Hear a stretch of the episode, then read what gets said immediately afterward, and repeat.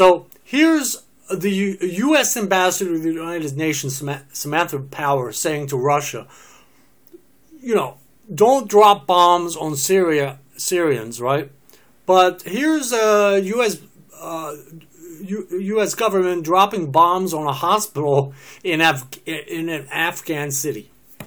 Once again, goes to my point in many of my videos that hypocrisy in the American government. You know, one moment they're for, one moment they're against. One moment they're against, one moment they're for. In other words, uh, it's it's not okay for uh, for Russia to drop bombs on Syria, but it's okay for the U.S. to drop bombs on Afghanistan.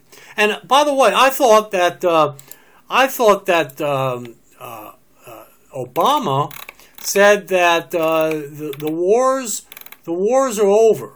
Actually, there's a there's a thing in here as well. Here you go. I'll bring this up. This is also by Glenn Greenwald from The Intercept.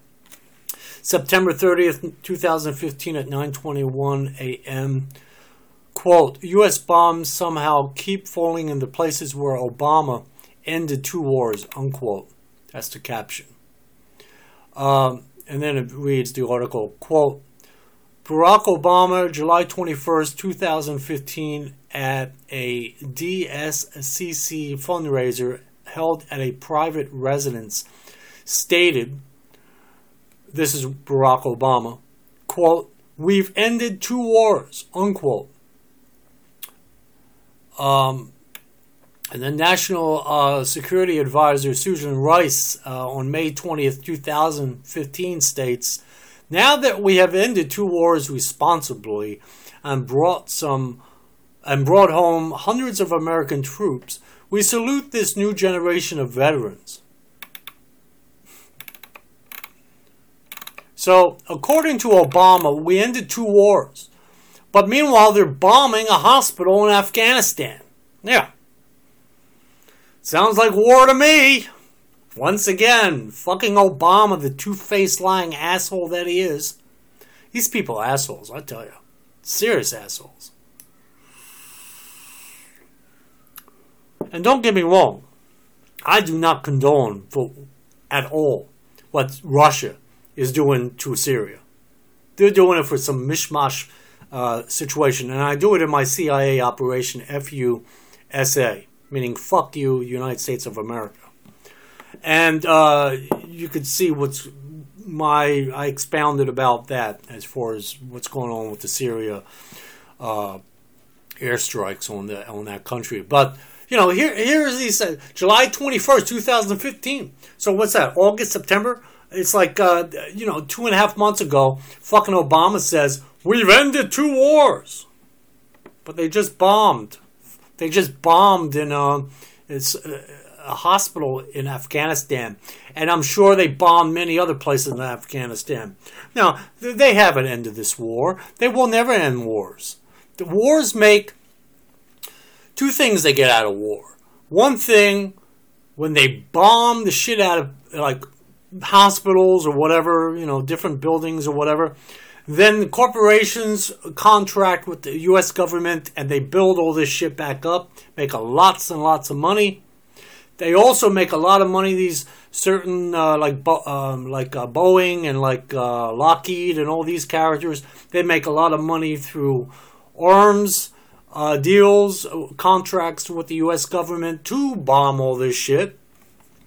And then it's also the that's the economics of it. And then of course you have the control factor.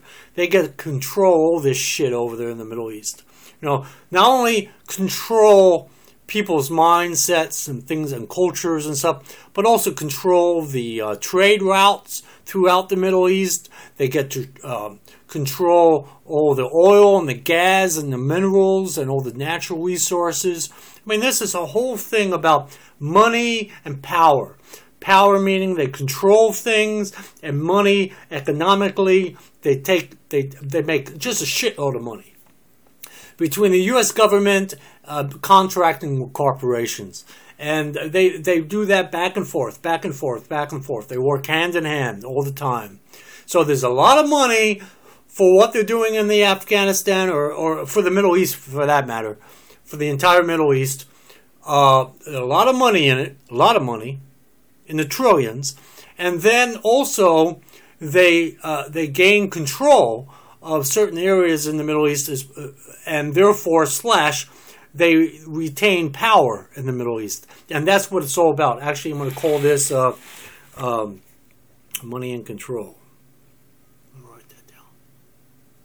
So, so that you know that that's pretty much it. You know, and uh, so you know Russia's bombing away, and um, United States government's bombing away, and not only that, but he, they're doing it without uh, any uh, congressional approval.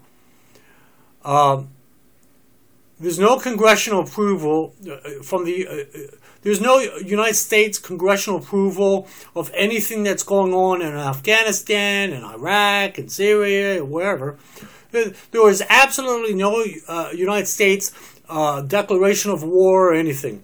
They just do whatever they want. Obama just says, gives the green light to, to bomb. Go bomb. It's okay. I'd rather have you bomb that hospital than put a bullet in my head, just like JFK, because I said fuck you to the Pentagon. Because that's basically what happened to JFK. JFK said fuck you to the Pentagon, pow, they took his head off. Right? Same thing with Obama. Obama's like, oh really? Oh, you go ahead, bomb all you like, because, well, I like to live for at least another 40 years of my life here. That's all that is. He's looking, Obama's looking out for his own ass. Believe me. He don't want to wind up with his brain on the back of a seat in his in his vehicle, just like uh, JFK. Same thing there, same thing now, no different. And they will continue on with these wars forever, forever. They create wars and all this. And They do all this bullshit through the CIA and all this bullshit, NSA, Pentagon, all this bullshit. On and on it goes. Lots of money, lots of control slash power and on and on and on and it goes.